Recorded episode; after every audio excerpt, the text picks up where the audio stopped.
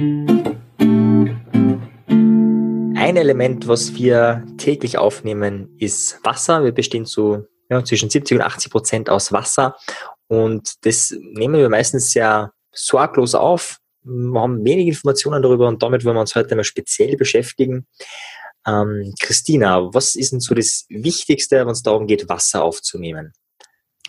Ich glaube, das Wichtigste hast du schon gesagt, also dass wir einfach zu 70 bis 80 Prozent oder viele sagen 75 Prozent, so exakt ist das wahrscheinlich nicht messbar, äh, aus Wasser bestehen. Äh, interessanterweise hat es bei mir nicht Klick gemacht, wie ich diese 70 bis 80 Prozent gehört habe, sondern eigentlich beim Umkehrschluss. Das bedeutet nämlich, dass wir ungefähr zu 25 Prozent nur aus fester Materie bestehen.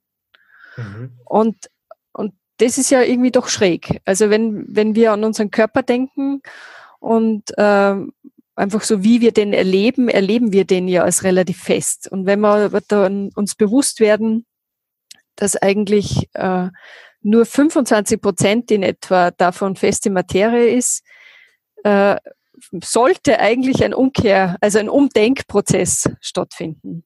Mhm. Und, und es sollte uns eigentlich klar werden, dass Wasser oder das, was wir trinken, äh, eigentlich das wichtigere Lebensmittel ist als das, was wir essen. Mhm. Mhm. Und was kann man da machen beim Wasser? Weil also die meisten wahrscheinlich von der Leitung trinken oder halt ja, äh, genau. irgendein Plastikbottle von, vom Geschäft vielleicht. was kann man da machen? ähm, ich, ich würde da sogar mal ganz an einen hm, emotional zugänglichen Erfahrungshintergrund äh, zugreifen. Und zwar, wenn, wenn du einfach jetzt denkst an eine Plastikflasche, Mhm. oder einfach an eine Bergquelle irgendwo draußen, wirklich kristallklares, schönes Wasser, dann wissen wir eigentlich intuitiv schon, ohne dass wir uns jetzt jemals mit dem Thema Wasser auseinandergesetzt haben, äh, dass da ein qualitativer Unterschied besteht. Mhm.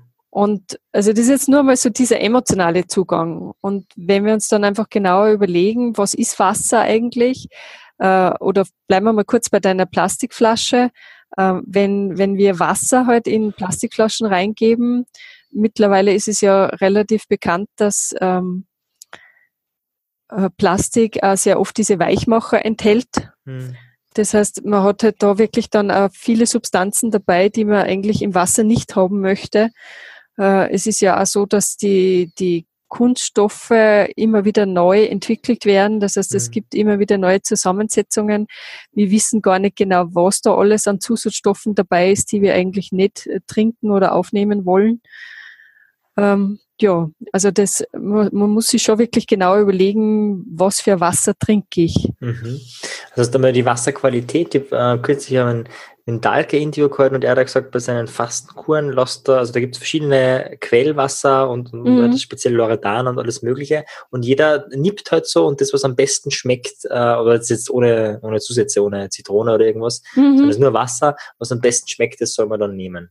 Das ist eine Empfehlung von ihm. Ja, ist ein spannender Ansatz, aber äh, verwendet er dann ausschließlich äh, Wasser aus, aus Glasflaschen oder was verwendet er da? Genau, ich glaube Glasflaschen, äh, Quellwasser und, und ich weiß nicht, ob jetzt so diese speziellen Plastik, die ja kein Plastik sind, also diese ohne, mhm. ohne Weichmacher, ohne BPA und so, das kann mhm. schon sein. Mhm. Ähm, das weiß jetzt gar nicht so genau.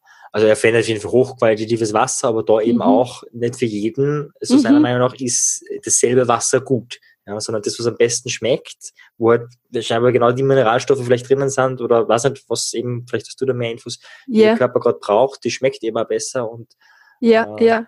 Also ich meine, das ist sicher ein spannender Ansatz, weil äh, ich denke mir, dass Gott nicht so kompliziert gedacht hat. Also das heißt, dass man immer äh, vielfältige, äh, schwierige Laboranalysen braucht, um festzustellen, äh, welches Wasser oder welches Nahrungsmittel für uns gut ist, mhm. sondern wir haben eben den Geschmackssinn bekommen und, und das sollte eigentlich auch ein Gradmesser sein. Von daher kann ich mit dem Ansatz durchaus was anfangen. Mhm. Äh, ich weiß zwar nicht, ob man jetzt wirklich dann alles schmeckt. Also es gibt ja, ähm, also zum Beispiel, wenn ich jetzt dran denke, ja, ist jetzt die Frage, ob wir da gleich jetzt mit dem Thema einsteigen sollen. Äh, wenn man äh, heißes Wasser trinkt, mhm. äh, das ist am Anfang relativ gewöhnungsbedürftig, obwohl es ja jetzt zum Beispiel im Ayurveda empfohlen wird. Ähm, Mhm. Also weil das geschmacklich einfach ein bisschen ein Umstellungsprozess ist. Und wenn ich jetzt so an meine, meine generelle äh, Umstellung meiner Ernährung, die ich im Laufe meines Lebens immer wieder vollzogen habe, äh, denke, dann ist es schon am Anfang so, dass an die Dinge zuerst einmal nicht schmecken. Mhm, ja. Und aber, aber es ist die Frage, ob man das dann wirklich schon alles rausschmeckt, ja. Mhm. Aber bleiben wir da vielleicht gerade dran. Warum ist es gut, heißes Wasser zu trinken? Also ich kenne nur einen Fall, äh, nämlich von meinem Onkel, der mhm. chronische Rückenschmerzen gehabt hat und dann eben die Empfehlung richtet, nur noch ähm, gekochtes Wasser, also heißes Wasser zu trinken, also gekocht vielleicht nicht, aber heißes Wasser äh, zu mhm. trinken. Und es ist dann verschwunden. Ja, und das wäre jetzt okay, aber eine Möglichkeit, ein, ein Beispiel, was, was, was macht heißes Wasser? Was ist anders? Äh, mhm. Ich würde jetzt da trotzdem nur einen Schritt weiter vorne mhm. anfangen, mhm. weil ich glaube, dass äh, viele Zuhörer vielleicht nicht äh, verstehen, warum sie jetzt überhaupt Wasser trinken sollen und äh, mhm. warum sie nicht äh, Fruchtsäfte oder ähnliche Sachen mhm. trinken sollen. Und da gehört einmal geklärt, dass eben, ähm, wenn ich jetzt Fruchtsäfte äh, zu mir nehme, muss ja der Körper immer eine Verdauungsleistung auch machen. Mhm. Und äh, wenn aber wir jetzt wirklich ein Durstgefühl haben, dann ist es wirklich ein Signal des Körpers, äh, Wasser zu uns zu nehmen und nicht wieder das nächste Lebensmittel. Weil auch wenn jetzt zum Beispiel ein Fruchtsaft trinkt, der jetzt meinetwegen sogar hochqualitativ ist, äh, das heißt ohne Zucker und ähnlichem, mhm. dann ist es trotzdem ein Lebensmittel. Also das heißt, es muss einfach verdaut werden. Wenn ich jetzt mal nur reines Wasser zu mir nehme, hat das auch, vielfältige andere Funktionen. Also im, im Körper ist einfach, es gibt praktisch keinen Prozess, der im Körper stattfindet, der nicht äh, Wasser benötigt als Transportmittel. Mhm.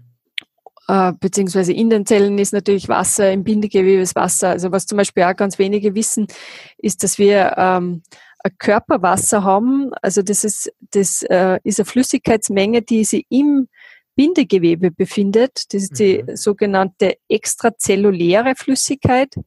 Und das sind 16 bis 18 Liter. Und diese 16 bis 18 Liter bewegen sie praktisch permanent in, in einen langsamen Fluss durch den Körper.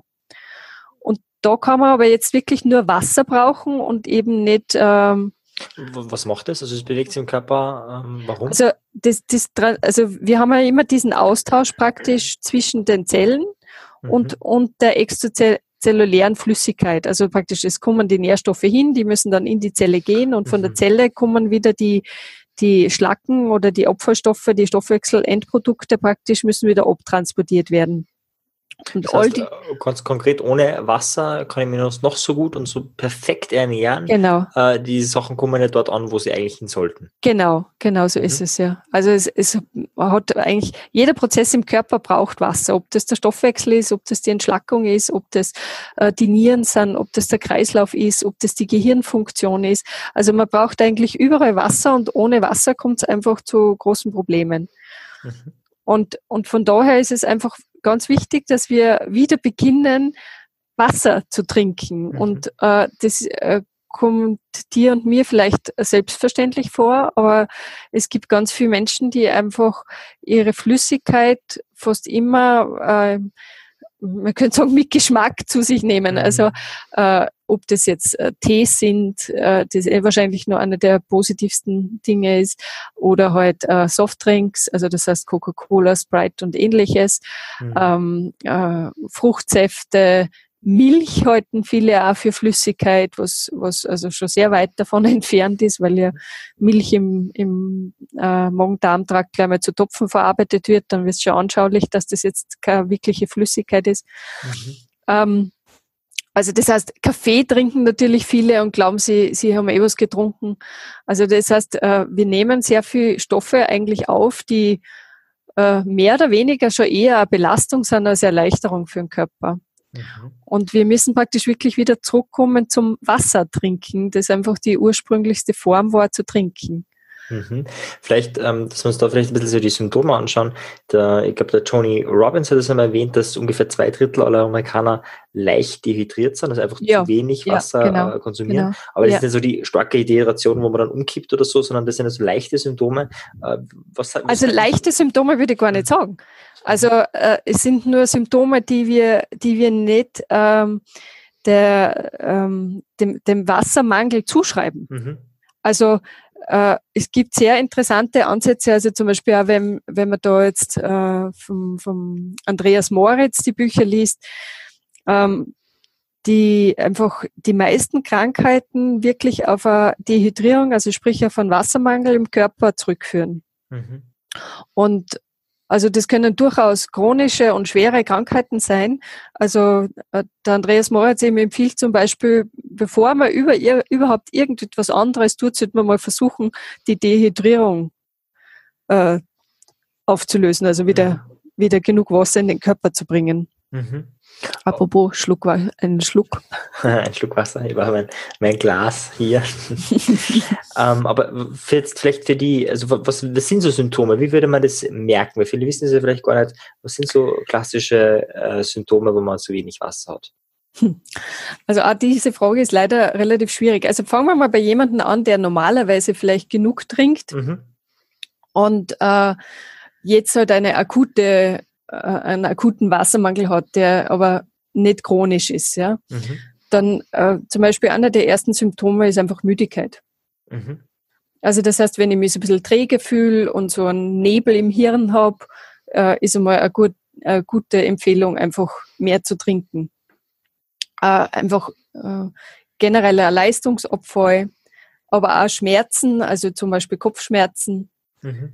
ähm, Hunger, Genau, Kopfschmerzen finde ich, das habe ich auch sehr anschaulich gefunden. Das war das ja. erste Mal, wie ich so merken habe können, weil einfach, wenn zu wenig Wasser im Körper ist, dann ist das Blut nicht mehr ganz so flüssig, wie es sein soll auf genau. Dauer. Dann ist es ein bisschen dicker und dadurch muss das Herz natürlich mehr pumpen, mehr pressen und diese, also diese, diese Spannung kann sich halt auch einen Spannungskopfschmerz zum Beispiel ja. äußern. Ja. ja, ja, genau, genau. Das ist ein super Beispiel, wird. ja. Mhm. Okay. Ja. Ähm, jetzt habe ich da gerade den Faden verloren. Äh, Müdigkeit, genau. Mhm. Ähm, Konzentrationsschwäche ausgesagt oder halt ja. einfach generell Leistungsabfall. Genau. Ähm, ah ja, Schmerz war der Schmerz war das Stichwort. Ähm, also bei Schmerz ist es ja so, dass, dass da immer irgendwo eine, eine Form von Stauung stattfindet. Und der Körper versucht, also da sind verschiedene Substanzen daran beteiligt, unter anderem zum Beispiel das Histamin. Und wenn dann, wenn dann diese Substanzen über die Nervenenden drüber transportiert werden, also die haben, die haben die Funktion, den Körper äh, dazu zu bringen, von Gebieten, wo jetzt zu wenig äh, Wasser ist oder zu wenig Flüssigkeit ist, dass sie die hinüber transportieren. Also der Körper arbeitet ja sehr stark in Prioritäten. Das heißt, er hat vielleicht Gebiete, in denen es jetzt nicht so wichtig ist, dass da jetzt genug Wasser ist und Gebiete, wo es viel wichtiger ist. Also zum Beispiel im Gehirn braucht er äh, das Wasser dringender als jetzt irgendwo in der Peripherie. Mhm. Und, und wenn er jetzt merkt, ups, da ist jetzt in einem zentralen Gebiet äh, ein, ein Wassernotstand, dann hat das Histamin und dann auch noch andere äh, äh, Substanzen die Aufgabe, diese Flüssigkeitsmenge im Körper zu bewegen. Also praktisch halt von irgendeinem Gebiet, wo es nicht so wichtig ist, in ein Gebiet, wo es wichtiger ist. Und, und dieser Transport, also wenn das dann über Nervenenden drüber läuft, äh, führt zu Schmerzzuständen. Also das heißt, der Schmerz ist, ist ganz oft mit einem Wassermangel in Verbindung mhm. und, und kann auch dadurch behoben werden. Manchmal einfacher, manchmal nicht so einfach. Also wenn es chronisch ist, kann das bis zu einem Jahr dauern. Mhm. Ah ja, spannend. Das war jetzt immer nächste Frage wissen, wenn jetzt jemand chronisch zu wenig trinkt. Ja. Äh, und jetzt fängt diese Person an, mehr zu trinken. Äh, Gibt es dann auch erst einmal Negativsymptome oder wird dann gleich? Genau, gut, also das ist, äh, wenn, wenn jetzt wer wirklich äh, sich selbst analysiert und zum Schluss kommt, er hat eigentlich äh, vielleicht schon sehr lange kaum Wasser getrunken, immer nur in Kombination mit irgendwas anderen Flüssigkeiten zu sich genommen, dann ist es fast so, dass das eigentlich in eine ärztliche Beratung gehört. Mhm. Also es, es sollten von, von professionellen Leuten begleitet werden, weil grundsätzlich der Körper äh, gelernt hat, mit dieser, mit diesem Dauermangel an Wasser umzugehen. Und er kann dann nicht so schnell umstellen. Also es kann eben wirklich äh, bis zu ein Jahr oder sogar noch länger dauern, Schritt für Schritt die, die Menge an Wasser, die man zu sich nimmt, äh, zu erhöhen. Das Einfachste ist eigentlich, wenn man dann mal beginnt, okay, sag, wenn man jetzt, also ich, ich kenne wirklich Leute, die einfach praktisch nie Wasser trinken.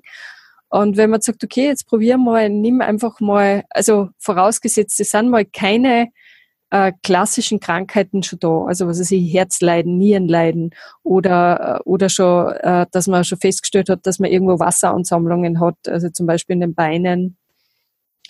Ähm, also wenn wir mal nur von dem ausgehen, es, äh, es gibt keine klassischen Symptome, sondern es ist einfach, äh, man hat festgestellt, das kann nicht gesund sein, ich trinke viel zu wenig Wasser und jetzt möchte ich eigentlich mich umstellen, aber bis jetzt habe ich praktisch nur mich von Kaffee und Softdrinks ernährt äh, oder den Durst damit gestillt. Dann beginne ich einfach mal mit einem Glas Wasser und schaue, ob sich etwas verändert. Das heißt, ich, ich schaue einfach, äh, ob die Urinmenge zum Beispiel mehr wird. Und wenn ich aber merke, die wird eigentlich nicht mehr, dann ist es eigentlich ein Signal, dass der Körper überfordert ist, dass er jetzt nicht so schnell umstellen kann. Also wenn, wenn ich vorher ja nichts getrunken habe, muss ja der Körper permanent Wasser zurückbehalten. Das heißt, er scheidet da wenig Urin aus. Mhm. Und er hat praktisch gelernt, da, da, verändern sich die Zellen, also die, die, äh, die Zellhaut verändert sich praktisch, die halten einfach, das, man kann sich das vorstellen, die, die Zellhaut wird einfach dicker, ja, also die lassen nicht mehr so leicht Wasser raus, ja. Der ganze Körper ist auf, auf Zurückhalten ausgerichtet. Und ähm, wenn ich jetzt merke, okay, der, Urin wird eigentlich nicht mehr, dann muss ich das Ganze sogar vielleicht reduzieren und einmal mit einer halben Tasse Wasser beginnen. Also es ist wirklich da oft, also bei so einem richtig chronischen äh, Flü äh, Flüssigkeitsmangel oder, oder Wassermangel äh, muss man da wirklich sehr vorsichtig eigentlich auch umgehen. Aber was passiert? Dann trinkt man halt zu viel Wasser, okay, das wird zurückhalten, aber wird das dann eingelagert oder, oder wo, wo, ist das Problem dabei? Also es kann einerseits der Blutdruck steigen. Mhm. Also ähm, es kann, äh, das Wasser staut sich dann wirklich zurück und wird dann über das Lymphsystem halt auch ins Gewebe dann ausgelagert. Also das sind dann, ich weiß nicht, ob du das kennst, ähm, diese klassischen Wasser in den Füßen haben. Also mhm. da merkt man es meistens als erstes, weil durch die Gravitation das dann nach unten sinkt. Und äh, also das wirklich, man sieht dann im Gewebe, dass da Wasser sich ansammelt. Man kann es auch sehen im, in den also bei den Augen oder so, da kann sie sehr oft zurückstauen und im Extremfall kann sie das sogar bis in die Lunge zurückstauen. Mhm. Also das ist ja, wenn jetzt wer zum Beispiel ein Herzleiden hat, das dann meistens in Verbindung ist mit einem Nierenleiden, ähm, bekommen die ja Diuretika, also das heißt äh, wasserausscheidungsfördernde Medikamente, ähm, um eben diese Wasseransammlungen wieder zu reduzieren. Äh, es gibt aber sehr berechtigt den Verdacht, ich bin natürlich keine Medizinerin, aber äh, was ich halt so mir selbst angelesen habe an Erfahrung, aber da bitte immer den Arzt eures Vertrauens fragen. Ähm, äh, es gibt wirklich den Verdacht, dass jetzt diese Diuretika, also die, diese Medikamente, die die Wasserausscheidung fördern, sogar das Problem nur erhöhen. Also, Theoretiker nennst du das? Diuretiker. Ah, Biuretiker, ah, okay. Diuretiker, mhm. ja. Ich habe Theoretiker verstanden. Oder? Ah, na. okay, gut. Die mhm. Theorie zu den Diuretikern. Okay, ja. okay. Mhm. Okay. Mhm. Und das heißt, wenn ich es jetzt so ganz für mich jetzt einfach formuliere, wenn ich jetzt chronischen Mangel habe, fange an mehr Wasser zu trinken. Ja. Der, der Körper ich, kann das langsam an, steigert es langsam und mein ja. Feedback-Mechanismus ist, äh, kommt mehr Urin raus oder nicht. Genau. Oder merke ich irgendwo Wasseransammlungen im Körper. Mhm. Also wenn, wenn ich merke, wer irgendwo, äh, da gefällt mir der englische Begriff puffy recht gut, also so, uh, ja, wie, wie, sagt man das auf Deutsch, auf, aufgebläht? Na, aufgebläht ist jetzt auch, also so, ja, na, na, ich meine jetzt wirklich im Gewebe, dass man, mhm. dass man halt einfach sieht, dass das schwammig, schwammig ist vielleicht äh, mhm. der deutsche Begriff. Mhm. Also wenn man das halt bemerkt, dann ist schon Vorsicht geboten. Ne? Mhm. Und gleichzeitig sollte man alle die Softdrinks einstellen oder reduzieren oder, oder Ja, langsam. Also einfach, äh, das ist jetzt wirklich bei jemandem, der halt so Chronisch, gar, nicht, also gar nicht gesund lebt, einfach, mhm. ja. Mhm. Einfach langsam umstellen, also nicht mhm. von, von heute auf morgen. Ich meine, wenn jetzt jemand 25 ist, wird er wahrscheinlich äh, eine schnellere Umstellung äh, verkraften können als jemand, der, der älter ist, ja. Mhm. Aber grundsätzlich einfach vorsichtig. Also man kann nicht von heute auf morgen plötzlich dann ganz viel Wasser trinken. So viel zum ersten Thema Wasser. Beim nächsten Mal geht es weiter um die Hitze des Wassers, um Erwärmen von Wasser. Wann sollte man Wasser trinken? Wann sollte man kein Wasser trinken? Ja, hört sich nach einer einfachen Frage an, aber da gibt es spannende Antworten, hat mit unserer Magensäure und ganz, ganz vielen anderen Dingen zu tun. Einfach abonnieren und beim nächsten Mal wieder dabei sein. Bis dann. Tschüss.